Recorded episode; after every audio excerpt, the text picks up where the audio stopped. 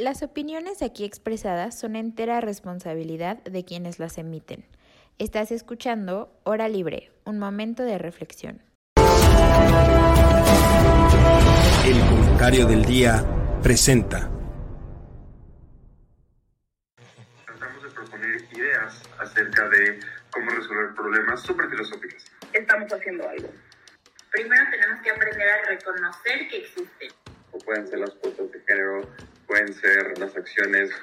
Como seguir con el discurso, victimizándolos, de seguir con eso. Por si a alguien no le queda este de todo claro el concepto. ¿En dónde está mi sentido de pertenencia? No ha resultado esto de abrazos, no balazos. Y sobre todo por el, por el, por el significado que tiene, ¿no? Ya que el sueño americano se volvería a irse a vivir a un pueblo en México. Hora libre, un momento de reflexión. Comenzamos. Hola, hola, buenas noches. Bienvenidos a mi podcast, nuestro podcast, tu podcast, La Hora Libre. Un momento de reflexión. Mi nombre es Ana Paula Linas y voy a ser tu host el día de hoy junto con una mesa increíble, brillante y sensacional como cada semana, pero muy diferente a las otras porque tenemos nuevos integrantes, queridísima audiencia, pero, ah, chicos y chicas la variedad de esa mesa, de esta mesa es Chefskis, de verdad. Yo personalmente soy licenciada en gobierno, pero también les voy a ir presentando quienes nos acompañan en sus carreras para que de verdad entiendan que dentro de las opiniones puede haber diversidad de diferentes eh, aristas y pues qué emoción, de verdad estoy muy emocionada por empezar el semestre con ustedes. Primero que nada, saludo a Fer. Fer, ¿cómo estás? Hola, muy bien. ¿Y tú?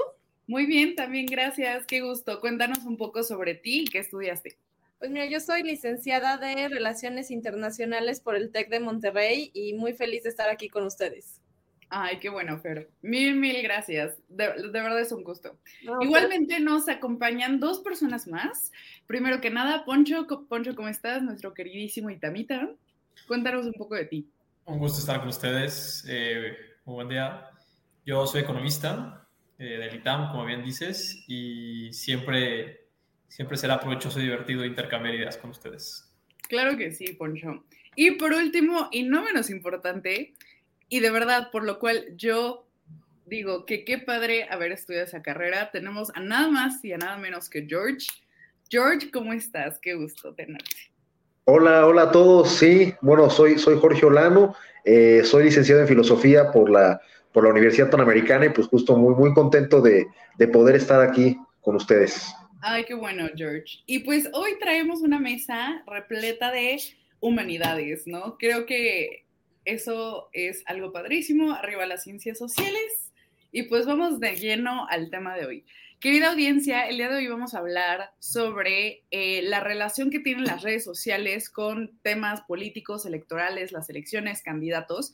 Y obviamente todo esto en aras de que estamos en periodo electoral, ¿no? En periodo electoral y en las elecciones de la presidencia de nuestro país. Entonces, primero me gustaría como que, que nos den una pequeña introducción respecto al tema. Entonces, esta le voy a ceder la palabra a nada más y nada menos que Fer, que fue la mastermind de esta mesa. Entonces, Fer, danos, por favor, una breve introducción. Pues para, para mí el tema electoral es uno que este año en, en particular es muy importante, porque no solo aquí en México vamos a estar teniendo elecciones en, el, en junio, sino más de 50 democracias en todo el mundo van a estar teniendo elecciones. O sea, las primeras elecciones del año las vimos en Taiwán, ahorita en, el 13 de enero, los acaban de hacer. ¿No? Entonces, siento que es un tema que es muy importante tocar y estar conscientes porque las decisiones que se tomen alrededor de todo el mundo van a afectar lo que pasa en los siguientes años en temas de cambio climático, economía, comercio, cambios cambios globales que no solo vamos a ver aquí en México. Y vivimos en una época donde es muy importante también relacionar esto con redes sociales, con lo que vemos en Internet, con cómo interactuamos entre nosotros, porque mucho de lo que se encuentra en redes sociales es con lo que en las generaciones más jóvenes como nosotros vamos a tomar nuestra decisión para votar. 100%. Eso de que 50 países del mundo andan en votaciones. Aparte, Fer, tú seguramente podrás corroborar y decir facts, pero son países importantes, no solo México, también Estados Unidos, Rusia, porque pues Taiwán, eh, o sea, existe, ¿no? Pero este... Pero si te das cuenta, Taiwán va a afectar mucho en su relación con China. Uh -huh. Afecta a China, también Unión Europea, el Parlamento Europeo. Exactamente. Está cañón. Entonces, sí, definitivamente, pues hay que darle una perspectiva incluso eh, tecnológica a las elecciones que se van a suscitar. Jorge, ¿tú qué nos puedes decir? Sí, digo, a mí me parece eh, muy interesante eh, y muy emocionante ver qué va a suceder en este año electoral, ya que, bueno, según yo recuerdo, y fue algo bastante importante para todos, en las elecciones de Trump, hace algunos años cuando ganó, fue como este boom, ¿no? De, todas las, las problemáticas eh, eh, o los beneficios que también puede tener el uso de redes sociales en una elección presidencial en un país del tamaño de Estados Unidos, ¿no? Eh, muchos años después, de una pandemia después, ¿no? Una globalización mucho más robusta ya después, hoy en, en 2024, creo que es muy interesante ver cuál sería el papel de las redes sociales hoy en día justamente en países, no solo en México, sino en Rusia, donde, donde podemos ver que a lo mejor las redes sociales tienen tanto poder que a una, en una dictadura como la de, la de Putin o gobiernos tan centralizados, las redes sociales podrían hacer algún papel de diferencia importante de cara a elecciones que a lo mejor pensamos que pueden estar ya muy, pues muy declinadas hacia una persona, ¿no? Entonces, para mí eso me parece, pues que les da, le da un toque de saborcito eh, interesante a, a, elecciones, justamente, repito, sobre todo en países donde, donde puede parecer que está muy cantado la elección hacia un candidato, ¿no? Sí, por supuesto. Un pequeño paréntesis, queridísima audiencia. Esta mesa sí es nueva, pero no totalmente nueva, porque también nos acompaña nuestra queridísima Shay Cordero, que cabe resaltar es la mastermind jurídica dentro de esta mesa. Entonces, de verdad, insisto, la variedad de pensamiento en esta nueva mesa de hora libre va a ser un pivote. Insisto. ¿Cómo estás, Shay? ¿Qué, está, cómo, ¿Qué tal? Hola, muy, muy contenta de saludaros una vez más. Eh, bienvenidos a quienes se nos se nos unen en esta emisión. Igual súper contenta, como, como menciona Ana Pau, creo que la diversidad de ideas va a estar muy, muy padre en, estas emisiones que vamos a tener los días miércoles. Entonces, pues contenta de compartir este foro con ustedes. Mil gracias, Shay. Y bueno, como decía nuestro compañero Jorge, eh, definitivamente las redes sociales eh, toman una fuerza muy fuerte dentro de la comunicación política. Entonces, Poncho, no sé cómo tú lo has visto desde tu perspectiva. Bueno, como dice Fer muy bien, va a haber muchas elecciones en estos países y la mayoría de estas elecciones se desarrollan en democracias, democracias electorales y participativas. Y bueno, en los últimos 10 años, 15 años, con la implementación y desarrollo de las redes sociales, siempre nos hemos preguntado en qué medida afecta eh, la participación, la interacción entre políticos, ¿no? Todo el flujo y generación de información que hay diariamente, sobre todo se acentúa eh, cuando empiezan las campañas electorales, ¿no? Y a la hora de la jornada electoral. A mí se me hace sumamente interesante ver cómo hoy es impensable una campaña, un gobierno, este, incluso ciertas estrategias de mercado sin que pasen por las redes sociales, ¿no? Es constante el monitoreo, la interacción, la generación de información este, a través de Twitter, Facebook, este, más recientemente TikTok, para posicionar agendas, enterarse, debatir, ¿no? Este es el lado positivo, ¿no? Yo diría que cada vez es mayor la cantidad de información que los ciudadanos pueden tener acerca de quiénes son los políticos, qué hacen, qué piensan, este, los gobiernos que han hecho, de dónde vienen. Pero bueno, es el lado positivo de, de las redes sociales. También las redes sociales pueden tener muchos vicios, entre ellos eh, la dispersión y la generación de noticias falsas, ¿no? De campañas de odio o de desprestigio, los cuales también este, deben sopesarse a la hora de este, interactuar y consumir en redes sociales. Pero bueno, al final yo creo que las diferentes redes han cambiado el juego democrático, político, este, yo creo en general para bien, pero no sin antes también considerar los riesgos que esto implica. Sí, definitivamente. Creo que Eh, a ver, en temas electorales la democracia juega un, un, papel fundamental porque literalmente es el juego de la democracia, ¿no? Y las redes sociales lo que hacen es poder expandir la información, democratizar la opinión, democratizar las propuestas eh, dentro de los diferentes niveles de edades de la ciudadanía. Y eso me lleva al siguiente punto. ¿Cómo empezó eh, el tema de la comunicación política y las redes sociales con Facebook, no? Y lo vimos claramente con, con, la campaña de Enrique Peña Nieto, ¿no? Que fue como el boom de Facebook y entonces ahí fue cuando empezaron a mezclarse estos dos mundos, la tecnología este, de redes sociales con la comunicación política. Y pues es innegable el boom que tuvo para la campaña y, lo y la respuesta tan positiva de la ciudadanía respecto a la campaña de Enrique Peña Nieto. Hoy, sin embargo, los eh, futuros candidatos y candidatas, en nuestro caso, este, se van a enfrentar a tener que ser virales y tener que ser virales en redes sociales, pero también a la base de la pirámide electoral, que son jóvenes.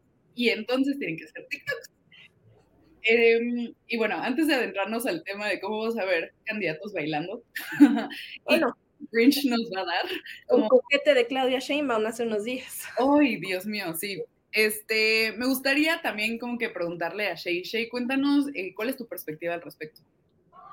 Pues claro, o sea, yo creo que, como ya mencionaron ustedes, yo creo que tiene dos caras de la moneda, ¿no? La cara de la, de la inmediatez que es hacia la sociedad, de en un clic, y yo creo que yo creo que por, lo menos nosotros jóvenes es como que candidato tal, luego luego Instagram, perfil de Instagram, ¿no? Por lo menos a mí me pasó con Jorge Maínez, o sea, jamás lo había, lo había escuchado.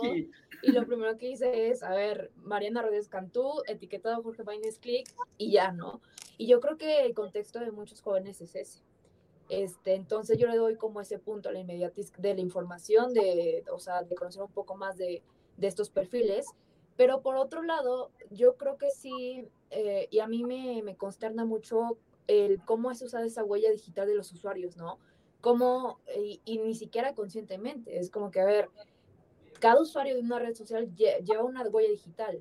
Y bueno, no sé si ya lo mencionaron, pues los casos como Cambridge Analytica, ¿no? Como todo ese background de, de información usada para manipular la, la, o sea, la conciencia de las personas. Entonces eso se me hace muy cañón yo creo que es una, un tema bastante peligroso y bastante, yo creo que no, no reflexionado. Yo creo que muy pocos usuarios se ponen a reflexionar como, como, cómo estas interacciones realmente son, son usadas por personas y al final nos van mostrando como manipulando cómo, no, cómo vamos pensando, cómo nos vamos decantando y pues cada vez más votos hacia Mariana Rodríguez y demás, ¿no? Entonces está, está muy cañón, muy cañón el tema de Cambridge Analytica creo que está, eh, que es bueno como que retomarlo, ¿no? Porque en su punto fue como, ah, sí, este, Cambridge Analytica y quién sabe qué, y Donald Trump, pero creo que de verdad se nos ha perdido del espectro.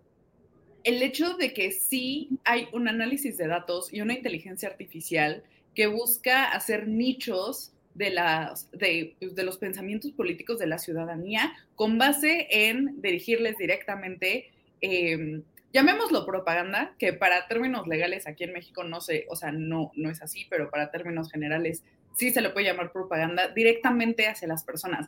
Pero veo que tú asientes con tu cabeza, entonces, chica, sácalo. No, porque sí, o sea, recuerdo muy bien el caso de Cambridge Analytica y la verdad, como dices, es un caso muy interesante que en su momento fue muy hablado, muy sonado, pero hoy en día ya es, ya es como, ah, sí, cierto, ¿qué era?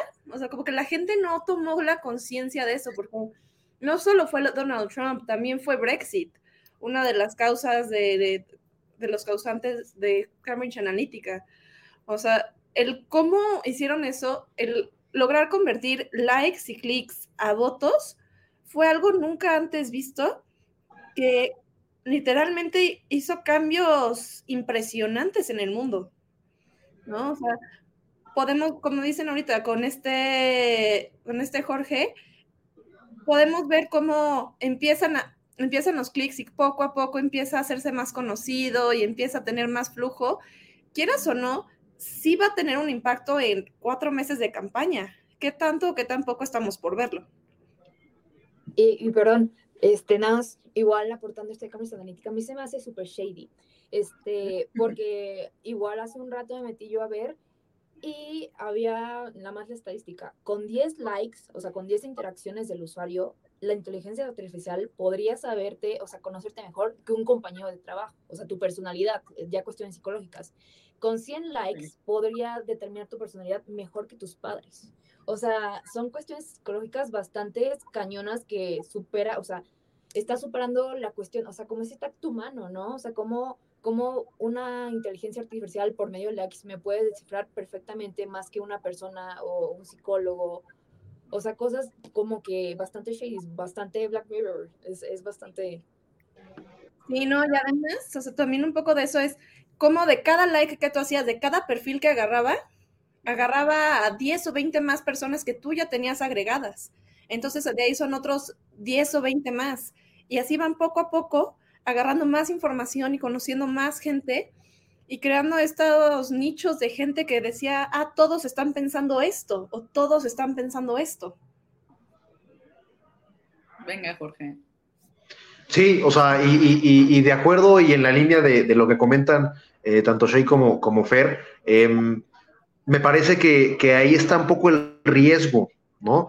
Em, me refiero, por un lado tenemos la increíble habilidad y eh, la increíble potencia, ¿no? El potencial de que algún agente político, para bien o para generar un cambio político importante en su comunidad, país, etcétera, en las elecciones, ponga en marcha un movimiento de redes sociales que justamente tenga un impacto muy grande, ¿no? En, en un número de personas importante y que de esa manera pueda hacer una diferencia.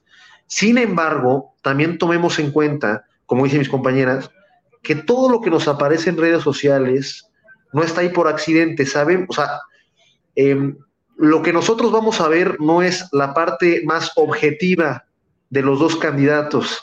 Lo que, a menos que nuestro algoritmo marque, que somos personas, digamos, eh, en ese sentido, pues muy excepcionales y que somos un poco la excepción en ese sentido de que de que, de que no somos de un extremo ni del otro y que sabemos ver con objetividad ambos bandos y entonces los algoritmos nos selecciona eso y nos va a mostrar eh, eso, pero si no ese es el caso, a muchas personas, a la gran mayoría de las personas, les va a mostrar ya sea un extremo o el otro, ¿no? O sea, eh, si, si saben y se dan cuenta que, que, no, el algoritmo se da cuenta que no son de izquierda o que les da eh, mucho cringe este candidato o que todos los videos de burla, si a este candidato les das like, pues claro que solo solamente te va a mostrar eh, 90%, si no es que más, ¿no? Eh, de videos mofando de ese candidato y reafirmando tu posición. Entonces, en ese sentido, también el impacto de las redes sociales en las elecciones puede ser, si bien tiene mucho potencial para hacer una diferencia, como, como comentaba al inicio, también lo que puede hacer es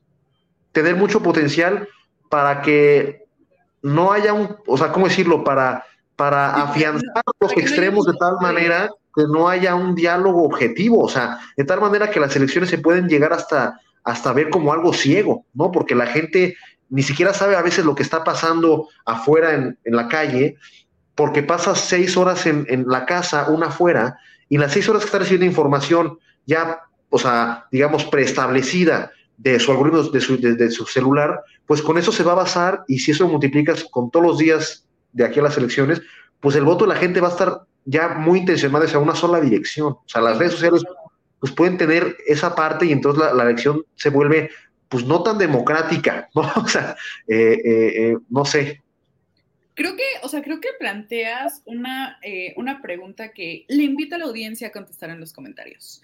Em, las redes sociales, porque al principio yo lo mencionaba, permiten democratizar ciertos, cierta, cierta información, pero lo que dice Jorge es literalmente un, cuestionamiento bastante válido. ¿Qué tanto realmente democratiza el algoritmo sabiendo que te sesga o te mete a estos mismos nichos del que Fer y yo estábamos hablando? De verdad, creo que es una gran noticia, eh, una gran pregunta. Gracias por ponerla en la mesa. Y en este mismo sentido, donde tú, o sea, tu algoritmo te anda sesgando hacia... Em, cierta, cierta parte de TikTok, eh, por ejemplo, mi algoritmo de TikTok, no sé, son Taylor Swift y gatitos, ¿no? Eh, para otras personas sería eh, la cotorriza, etcétera, ¿no? Em, ¿Qué tanta influencia recibe la ciudadanía de influencers políticos? Porque entendamos que lo que se entiende por, por influencer, eh, creo que todo el mundo lo tiene en la cabeza, solo simplemente no lo sabemos traducir a palabras. Y les quiero leer la definición de influencer para que podamos incluso como que debatir si realmente un político es un influencer o no. Un influencer es una persona con la capacidad de influir en los compradores potenciales de un producto o servicio promocionado recomendando los artículos en las redes sociales, ¿no? En este sentido, obviamente no hay como que ningún producto específico, pero justamente en el documental de The Great Hack que menciona Fer y menciona Shay de Cambridge Analytica, mencionan que si al final el producto es lo que, eh, un político es un producto y es lo que se está vendiendo, ¿no? Eh, ¿Los políticos pueden considerarse influencers? ¿Sí o no?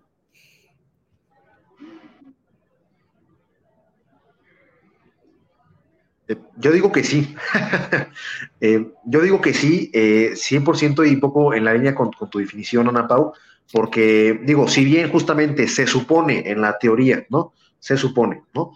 que eh, la actividad política no debería ser un servicio por el cual, pues uno, ¿cómo, decir, cómo, cómo decirlo? Que no está sometido a la oferta y a la demanda, ¿no? se supone que tiene que ser eh, eh, algo ajeno o, adicional a, ese mundo de oferta y demanda. Sin embargo, hoy en día sí funciona así, ¿me explico? O sea, hoy en día la gente sí ve los servicios políticos como un servicio, o sea, sí ven como este brother es el que me va a aumentar la luz, es el que me va a dar, en el caso de Morena actualmente, tres mil pesos más al mes.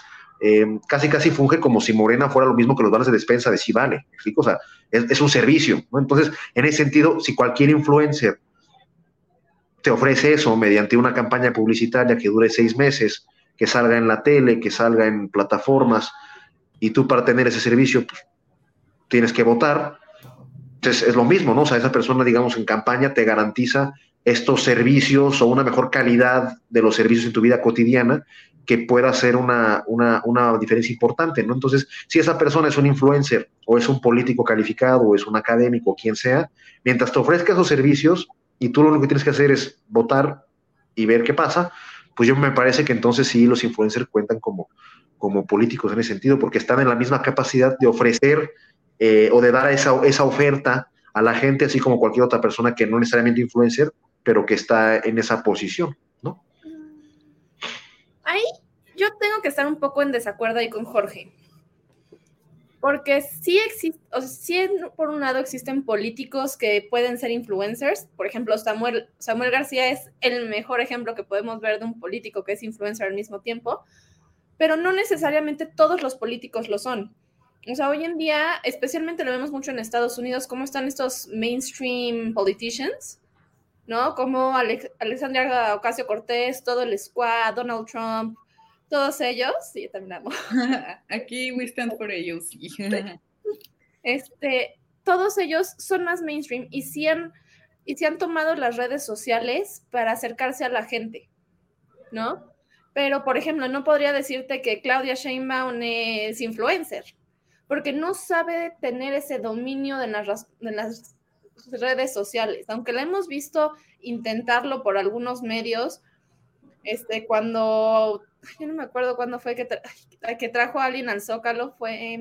Ah, la Rosalía. Ah, sí, la Rosalía, que intentó hacer un TikTok para que se hiciera viral y todos así de, güey, qué pena, y todo el mundo lo ignoró. ¿No? Ahorita otra vez, como mencioné hace rato, con el moño de coquete. Todo el mundo lo ignoró porque no necesariamente saben usar las redes sociales como una herramienta y un influencer sí la sabe utilizar, ¿no? Entonces hay quienes sí lo son, pero no necesariamente todos. Creo que es importante. Ah, Venga, Shay. Ahorita, ahorita hago mi, punto. Decir, Fer. Creo que sí hay que distinguir entre el político que trata de ser influencer y el influencer que se hizo político. Y yo creo que el segundo jala más. Y yo creo que es lo que estamos viendo. O sea, creo que tener ese carisma en redes sociales, en, en, esa pantalla, en poder conectar más que, o sea, más que nada con las juventudes y que, y, que se monten a las tendencias y que la tendencia es la propia y que ya le den como toda una iconografía del color del partido y demás, Yo creo que eso es lo que está jalando. Y lo otro, este, creo que causa sátira, ¿no? O sea, creo que tanto ese intento de querer, de querer replicar lo que está funcionando, llega a un punto en que a mí me parece contradictorio, porque entonces ya no le das la seriedad, o sea, si tenemos una candidata que trata como Claudia o como Xochitl, ¿no? Que en ese intento se ridiculizan, creo que sí puede ser contraproducente, porque entonces ya pierde la, la seriedad como candidato, es como la burla, ¿no? Es como me pongo a bailar, me pongo a, hacer aquí y acá. Yo creo que, yo creo que sí, no. Yo creo que no, a, no, no a todos les funcionan, y entonces ahí es donde, donde yo distinguiría, o sea, si no me está funcionando, pues me limitaría, en mi opinión, me limitaría a usar mis redes sociales para informar, más no para no, o sea, para querer, querer replicar trends o demás, en mi opinión.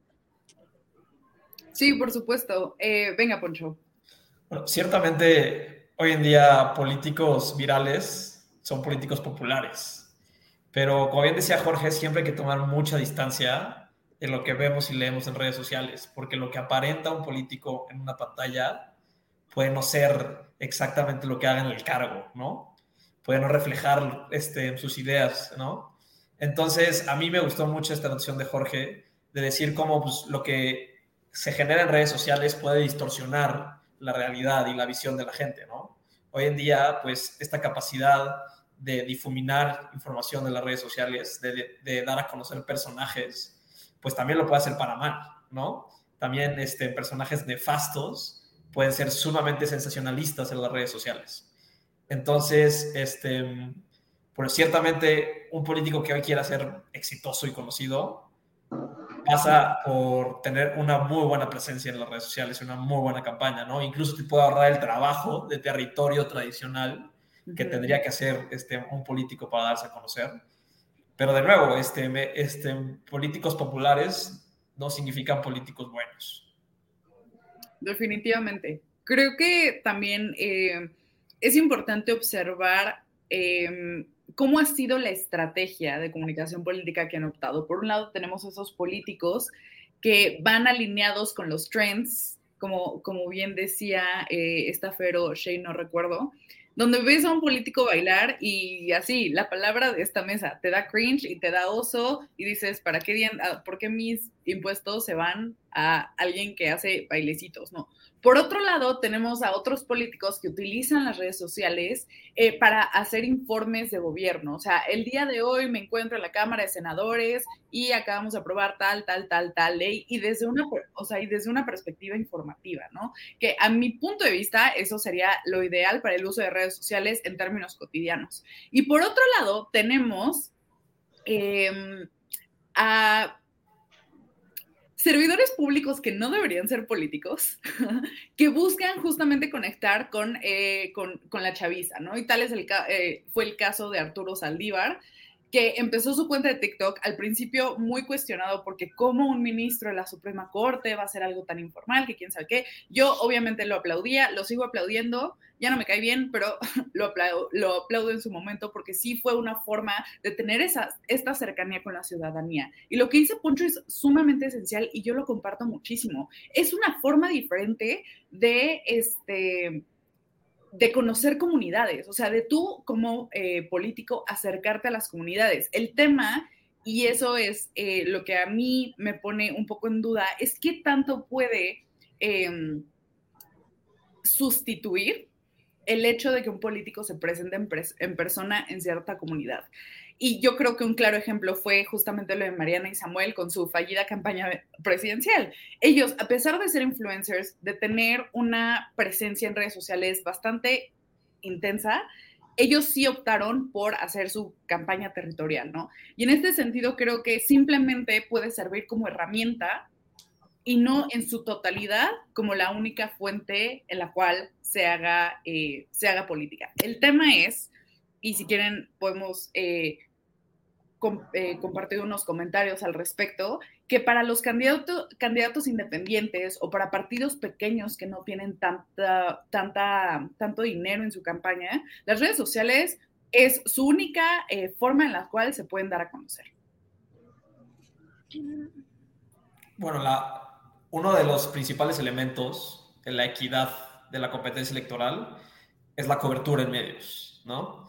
Creo que fue en 2012 que el PRD con, con López Obrador en su momento impulsó este, esta reforma para decir que el, piso estaba disparejo en cuanto a la cobertura que se le daba al candidato entonces Peña Nieto y a su partido, ¿no? Y a su cobertura.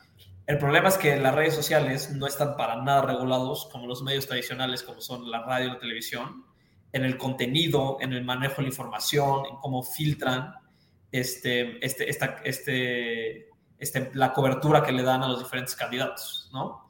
En ese sentido, pues lo único que tienen los candidatos son estrategias buenas y malas para darse a conocer e interactuar con estos diferentes grupos de enfoque, ¿no? Y efectivamente, para los candidatos puede ser una gran puerta de entrada para la, la, contienda electoral. En esta contienda se ve muy poco probable que en diferentes niveles se registren y participen candidatos independientes, básicamente por la polarización, por dos razones, por la polarización que hay y por todas las trabas artificiales que hay para convertirse en candidato independiente a diferentes cargos. Pero efectivamente, este, las redes sociales pueden ser un gran instrumento que pueda ser, este, ayudar a, la equidad de la competencia electoral. Yo hay un poco en lo que dice Poncho de la, equidad en la competencia.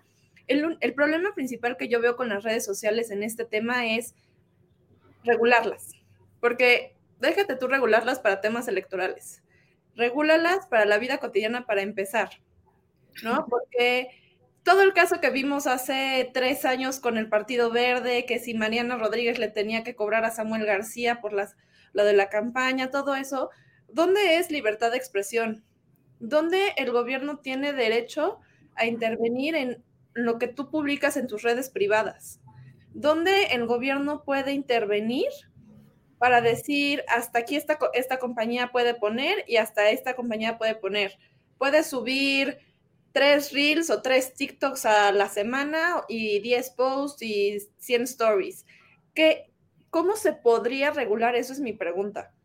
Porque al, porque al final del día medios de comunicación tradicionales, la televisión, el radio y todo eso, es, no es, es más sencillo porque ya tiene un historial de regulación. Las redes sociales no. Pues más o menos, fíjate que este, en, este mismo, en esta misma idea que acaba de presentar Poncho, eh, la televisión y la radio están, o sea, en, en, términos electorales y términos de campaña, están totalmente tomados por el, por el INE, ¿no? O sea, el INE es quien regula los tiempos, quien regula, qué partidos políticos va, van a salir a qué hora, y también incluso el INE tiene sus propias capsulitas que ellos meten, como que para invitar a la gente a que tenga su INE y así. Eh, en este mismo sentido, yo no veo... Eh, esperen, me, está, me estoy confundiendo en mi cabeza. Yo no veo poco viable o sea, lo que quiero decir es que veo muy viable el que se regulen las redes sociales en términos de cantidad y en términos de exposición. No que no exista, o sea, no que no exista eh, esta propaganda política por parte de los políticos en campaña, sino que sí se regule el número de reels que se van a publicar al día, etcétera, y que al menos haya transparencia en sus analíticas, ¿no? Ajá. No lo sé cómo ven. Pero ahí, por ejemplo, lo que, a lo que yo me refiero más es, va, publicó cinco reels, pero el de ella tuvo más views y el de él lo compartieron más. Entonces, este ya tiene menos exposición, entonces ya está dispareja la situación aquí. Pero el tema es que, o sea, e, el tema no es cómo la gente va a reaccionar, o sea, no se puede controlar obviamente el efecto, pero se puede no. controlar que los dos partan desde el mismo piso. Ah, sí, partir desde el mismo piso, sí. Entonces, desde, o sea, si tú te publicaste cinco reels y de esos cinco reels solo uno rifó, pues ni modo, o sea, mejora tus reels, ¿no? Pues sí. Justo, y, y creo yo que es bien complicado, yo sí lo veo muy complicado, porque a ver, este, creo que hay cuestiones, yo creo que en la cuestión electoral podría, podría ser viable, pero en la cuestión personal, o sea, por ejemplo, yo, eh, supongamos, bueno, yo no, influencer que pretende ser candidata tal y tal, pero también tiene una vida de influencer.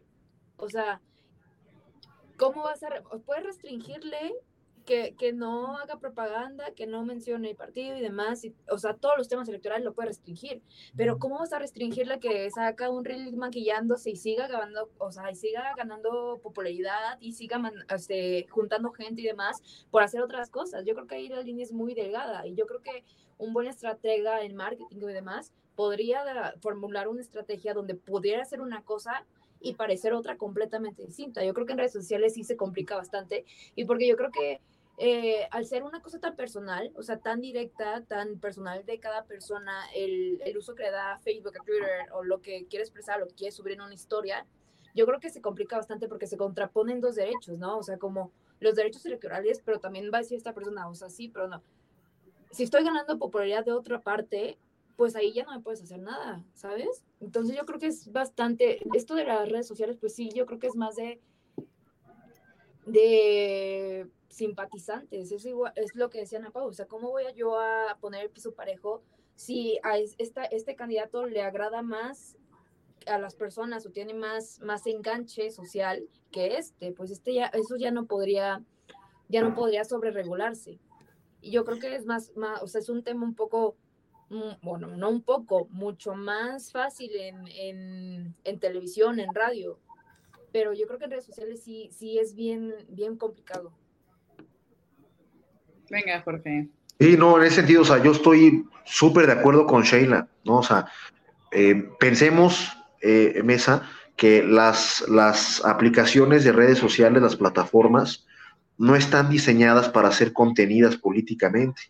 O sea, están diseñadas para ser explotadas individualmente, ¿no? O sea, en ese sentido, eh, es como una herramienta que, que, está hecha de manera globalizada y, y, y, sería, sería pues muy difícil pensar que, que los gobiernos locales y, entre más desordenados como el de nuestro país, pues peor, ¿no? O sea, cómo el gobierno local va a poder tener la capacidad de regular con eficacia herramientas que están diseñadas para todo el mundo, no para un país específico, sino para dar satisfacción y para mantener una línea eh, de funcionamiento y un algoritmo de funcionamiento eh, en todos los individuos del mundo. Nosotros querer, querer que un gobierno eh, regule justo esta parte que comentaba Fer, ¿no? De, de, los views y esto, y que sea como muy estricto en las en, cuántos views tiene tal candidata o la otra en dicha plataforma, sería meterse en el algoritmo de, elaboración de plataformas diseñadas para ser globalizadas en todo el mundo, ¿no? O sea, con los criterios personales que a cada individuo se le dé a entender. Entonces, estaríamos, creo yo, pidiendo demasiado de herramientas que no fueron diseñadas para ser reguladas. Em, y en, ese sentido, eh, pues me parece que, que, es complicado, ¿no? O sea, a lo mejor justo gobiernos que tengan un aparato estatal demasiado fuerte y muy bien organizado, no quiero decir bueno, pero muy bien organizado, como por ejemplo Corea del Norte o algo así muy extremo, ¿no? Pues claro que ahí puede ser mucho más efectivo si quisieras tú regularizar monstruos del tamaño de estas grandes plataformas de redes sociales. Eh, pero como ese no es el caso de la gran mayoría de los países, eh, pues se vuelve, como dice Sheila, muy complicado poder entrar a regularizar eh, y poder, poder diferenciar entre entre la Claudia o la Xochitl política y la Claudia o Xochitl personal usando la misma plataforma, ¿no? O sea, eh, se vuelve muy ambiguo y me parece que es un monstruo difícil de domar. y mencionar que la misma ley, este, pues a veces tiene muchas lagunas, ¿no? Por ejemplo, ahorita que, este, que estamos en, en acaba de, de acabar el periodo de precampañas y en este lapso, antes de que empiece la campaña, pues tienen prohibido eh, hacer aludir al voto, ¿no? Lo que sea que eso signifique. No puedes aludir al voto, o sea, no digas votes por mí, pero puedes hacer. Pero eso en todos lados. O sea, eso en WhatsApp, eso, o sea, tú como figura política no hay forma en la cual puedas aludir al voto en cualquier medio de comunicación. Pero, exacto, pero a ver. Eh, Esperen porque Poncho quería hablar. Entonces Shay termina y después sigue Poncho y no, después. No, o sea, solo, solo ese era mi punto. O sea, yo creo que hay tantas lagunas donde, donde bien argumentado lo que mencionaba. Puedes hacer una cosa y hacerla parecer por otra. Yo creo que este sí hace falta ser un poco más claros y esclarecer qué es lo que se espera de cada candidato y cómo se espera que se lleve. este, a nivel jurisdiccional o qué va a ser sancionado, qué no va a ser sancionado, qué, qué amerita, qué amerita que se que se valore como, como un delito electoral, si así lo podríamos decir. Entonces ese es mi punto, o sea. Gracias. sin, lugar a dudas, el, eh, cualquier regulación enfrenta diferentes retos. Este, yo diría que el principal en este caso es que este, cualquier regla que busque limitar las redes sociales, lo primero que, lo que se va a enfrentar es el modelo de negocio de las redes sociales, el cual está basado en potenciar las interacciones sean buenas o malas, positivas, negativas en un sentido u otro, de los usuarios. Es la manera en que generan ingresos este, en estas plataformas, ¿no? Y si tú te metes con, este, con ellas, pues van a saltar, obviamente, y van a intentar bloquear ese, ese tipo de, este, de limitaciones. Pero bueno, yo creo que al final del día sí tiene que haber ciertas reglas a la hora de, este, de como dice Fer, en general, regular las redes sociales más allá del plano electoral no lo veo solo por el lado del volumen, no sé que, oye, pues tal candidato tiene mayor cobertura, hay que limitarla para que se maneje con el de enfrente. No, ciertos, hay regulaciones, por ejemplo, en otros dos sentidos. Uno es el tipo de contenido, es decir, tú hoy no puedes llegar en redes sociales y poner discurso de odio, no importa que pasen tres meses para las elecciones y decir, este grupo social hay que eliminarlo, eso no lo puedes hacer. O tampoco puedes hacerlo en ciertos tiempos, ¿no? Como bien decía Shay, en la veda electoral hay, ciertos tiempos para, para, dar ciertos mensajes, ¿no? Entonces yo creo que ciertas reglas sí se podrían dar así. Por, por ejemplo, por cierto, hay un partido que siempre viola esas reglas cada vez que puede y le da la vuelta al asunto, ¿no? El verde. Exactamente. Eh, pero bueno, yo creo que este, al final del día lo que buscamos es ponerle reglas a la contienda electoral, actualizándolas a, a, las plataformas que tenemos hoy en día, ¿no? Hace 10, 15 años nadie estaba pensando este, en, las, en las reglas electorales conforme a la transmisión de información como, como, pueden ser las redes sociales. Sí, definitivamente. Y bueno, ahorita que Shade mencionaba de cómo los partidos políticos también le dan la vuelta a, este, a su comunicación, bueno, más bien a las reglas del juego, un claro ejemplo, de verdad clarísimo, y de verdad cada vez que lo veo en el periférico me da mucho coraje, cómo los políticos andan sacando revistas de la nada. y entonces sale como el político y una frasecilla que ellos dijeron y es una revista de que nadie topa, así, facts, nadie topa. Entonces, la realidad, y yo platicándolo con un profesor que justamente trabaja en el INE y se dedica a cobrarles a los partidos si se portan mal, eh, decía como, pues, ese tipo de cosas no hay forma en, en las cuales nosotros les podamos decir algo porque dentro de todo es legal. O sea, entonces, obviamente, o sea, queda en el aire esta como, hay que sobreregular o hay que dejarlo así, ¿no? Entonces, en ese sentido, ahí lo dejo al aire. Venga, Fer.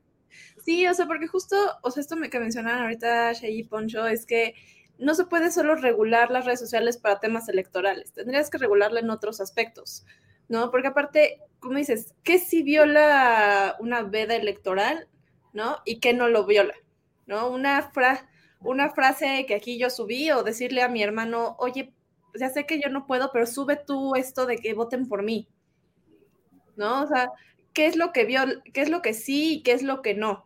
¿No? Justamente en el caso del verde hace unos años de que le pagó a una empresa que le dijera a todos los influencers que manejaba que por favor el, un día antes de la elección subieran la misma frase, el mismo mensaje todos, pues claramente se dieron todos cuenta. No hay que olvidar eso. No, o sea, claramente todos se dieron cuenta que había algo de por medio, o sea, que sí fue una violación. Y, en, efecto, o sea, castigaron al verde y estuvieron así de quitarle el registro. Sí, sí, justamente. Pero ¿qué hubiera pasado en el caso de que alguien que no le pagaron hacer eso también lo hizo? ¿También es culpa del verde o es la libertad de expresión de alguien? Pues si no hubiera, si no hubiera visto un patrón y solo hubiera sido Bárbara de Regil, siendo Bárbara de Regil, invitando a su, siendo influencer tal cual, yo creo que no hubiera habido problema. El tema es justamente este patrón que se descubrió. Exacto, o, diciendo un mensaje diferente o algo así, pero sí es un tema muy importante a tomar en cuenta en estas elecciones, porque justo había estado revisando ahorita, que estaba cerrando el padrón electoral, creo que este lunes. El bloque más grande de las elecciones que hay para estas elecciones es gente de 18 a 19, a 19, a 29 años.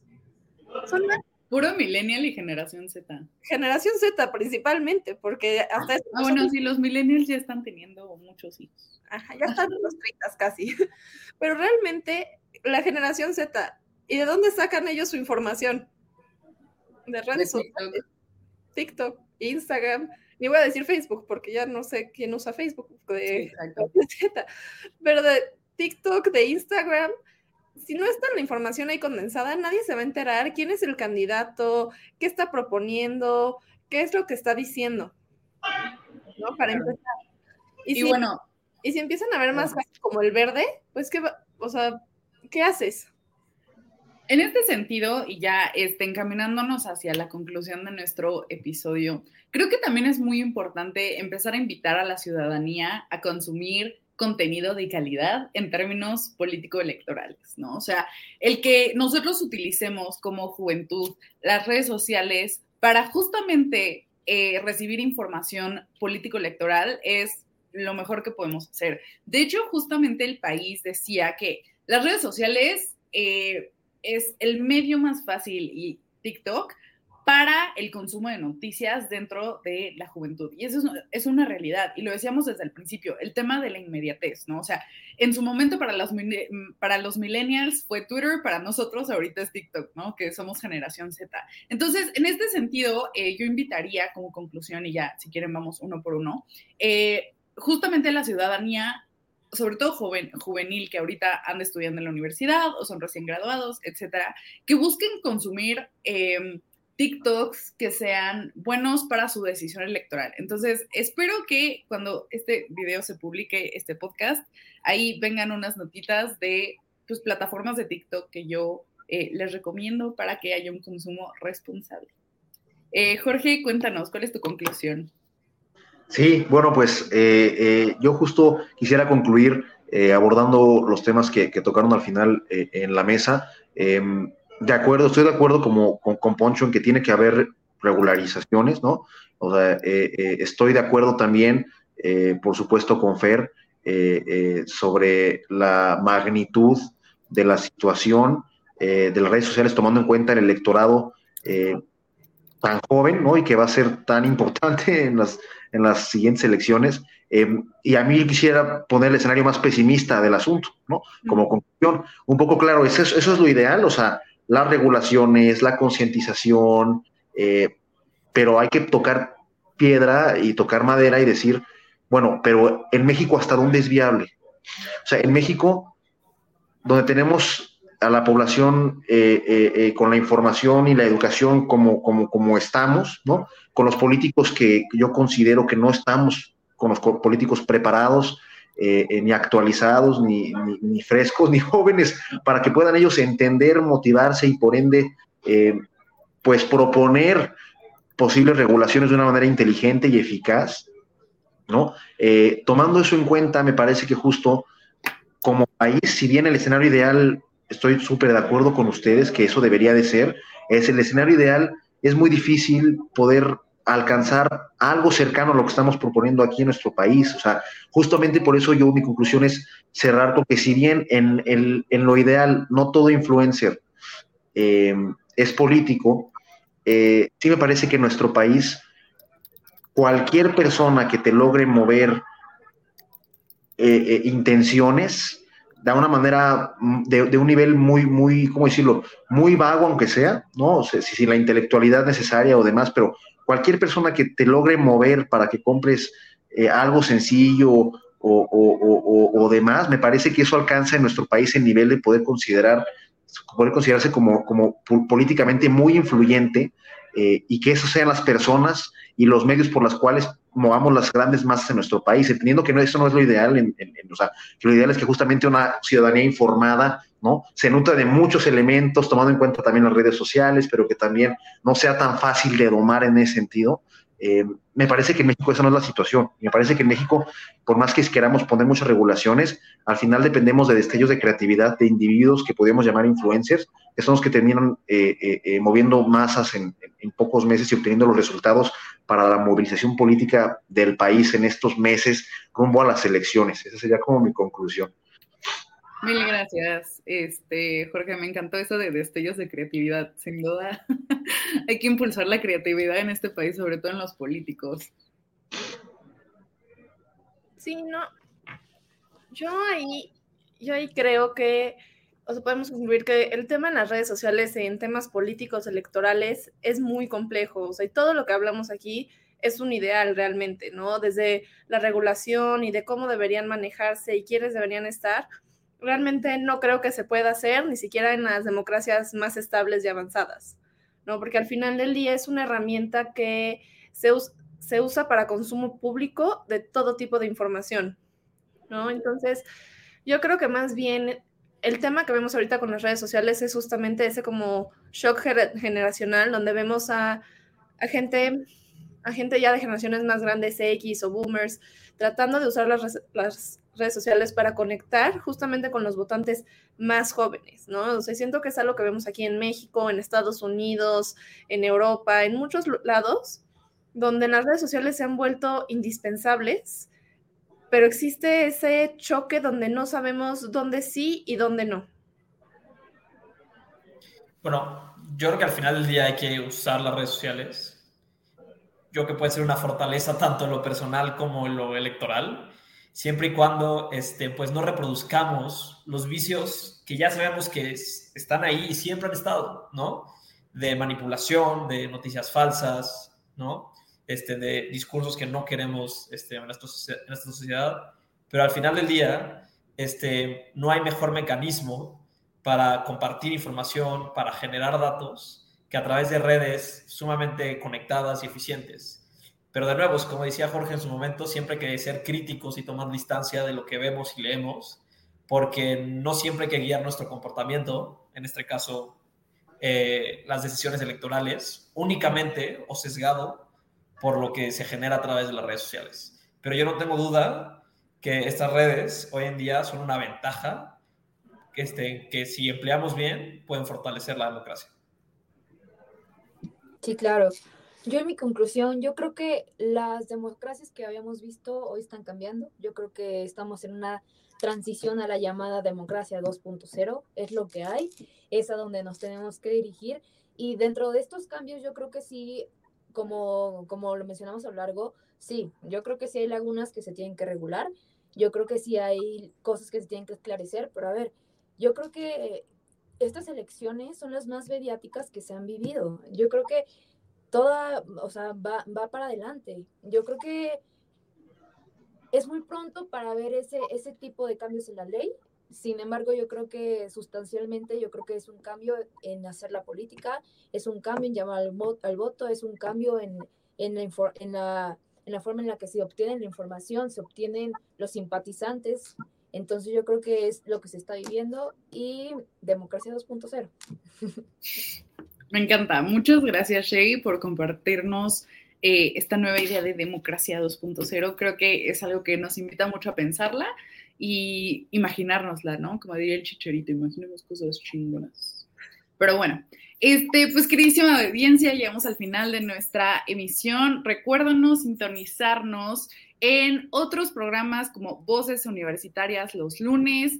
Los martes tenemos Bitácora Internacional, igualmente ocho y media de la noche. Los miércoles tenemos Hora Libre, nuestro podcast, tu podcast. Los jueves tenemos Trago Económico, igual a las ocho y media. Y pues, queridísima audiencia, gracias por sintonizarnos un semestre más. Que tengan bonita noche y pues que Ah, síganos en nuestras redes sociales. Tenemos Telegram, WhatsApp y Patreon. Como diría mi compañero Héctor, para que nos inviten una maruchan. Y pues bueno, descansen y que tengan bonita noche. Bye. Oye, oye, ¿te gustó la emisión? Entonces, no te la puedes perder la siguiente semana. Y recuerda que puedes escuchar este y otros programas en nuestra página oficial, comentariodeldia.com y en las plataformas de Spotify, Apple Podcast y Amazon Music. Suscríbete y síguenos de cerca en todas nuestras redes sociales. No olvides darle me gusta.